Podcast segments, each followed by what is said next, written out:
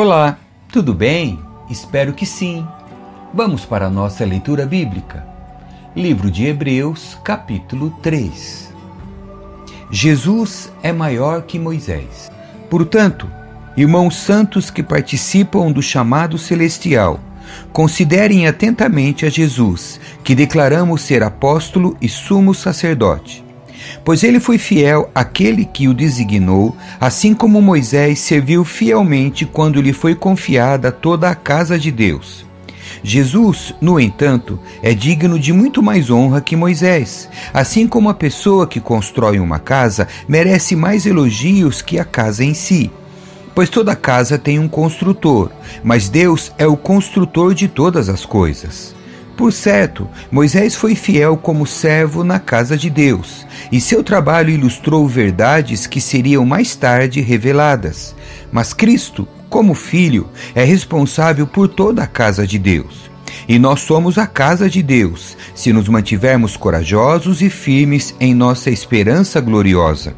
Por isso, o Espírito Santo diz: Hoje, se ouvirem sua voz, não endureçam o coração como eles fizeram na rebelião, quando me puseram à prova no deserto. Ali seus antepassados me tentaram e me puseram à prova, apesar de terem visto meus feitos durante quarenta anos. Por isso, fiquei irado com aquela geração e disse: Seu coração sempre se desvia de mim, vocês se recusam a andar em meus caminhos. Assim, jurei em minha ira: jamais entrarão em meu descanso. Portanto, irmãos, cuidem para que nenhum de vocês tenha coração perverso e incrédulo que os desvie do Deus vivo.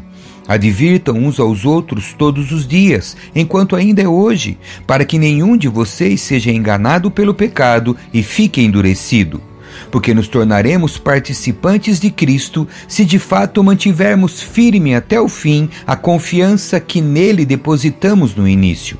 Lembrem-se do que foi dito. Hoje, se ouvirem sua voz, não endureçam o coração como eles fizeram na rebelião. E quem foram os que se rebelaram mesmo depois de terem ouvido? Não foram aqueles que saíram do Egito conduzidos por Moisés?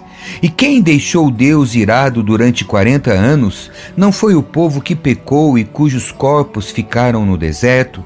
E a quem Deus se dirigiu quando jurou que jamais entrariam em seu descanso? Não foi ao povo que lhe desobedeceu?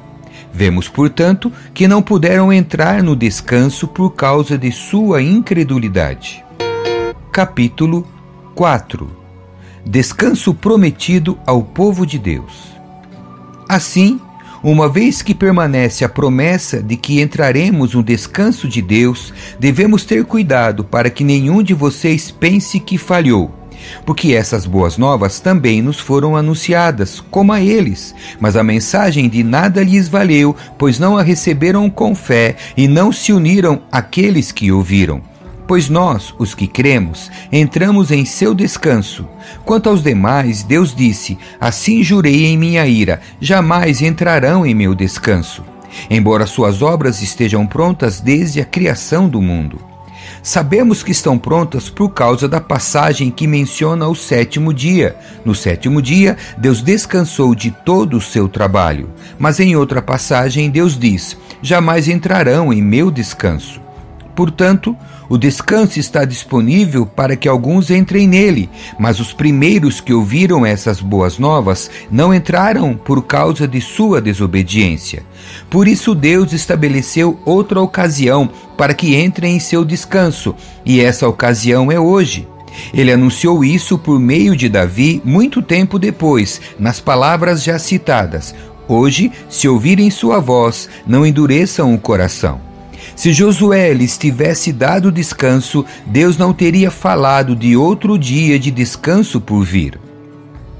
Logo, ainda há um descanso definitivo à espera do povo de Deus, porque todos que entraram no descanso de Deus descansam de seu trabalho, como Deus o fez após a criação do mundo. Portanto, esforcemo-nos para entrar nesse descanso, mas se desobedecermos, como no exemplo citado, cairemos, pois a palavra de Deus é viva e poderosa. É mais cortante que qualquer espada de dois gumes, penetrando entre a alma e o espírito, entre a junta e a medula, e trazendo à luz até os pensamentos e desejos mais íntimos. Nada em toda a criação está escondido de Deus. Tudo está descoberto e exposto diante de seus olhos, e é a Ele que prestamos contas. Cristo é nosso sumo sacerdote.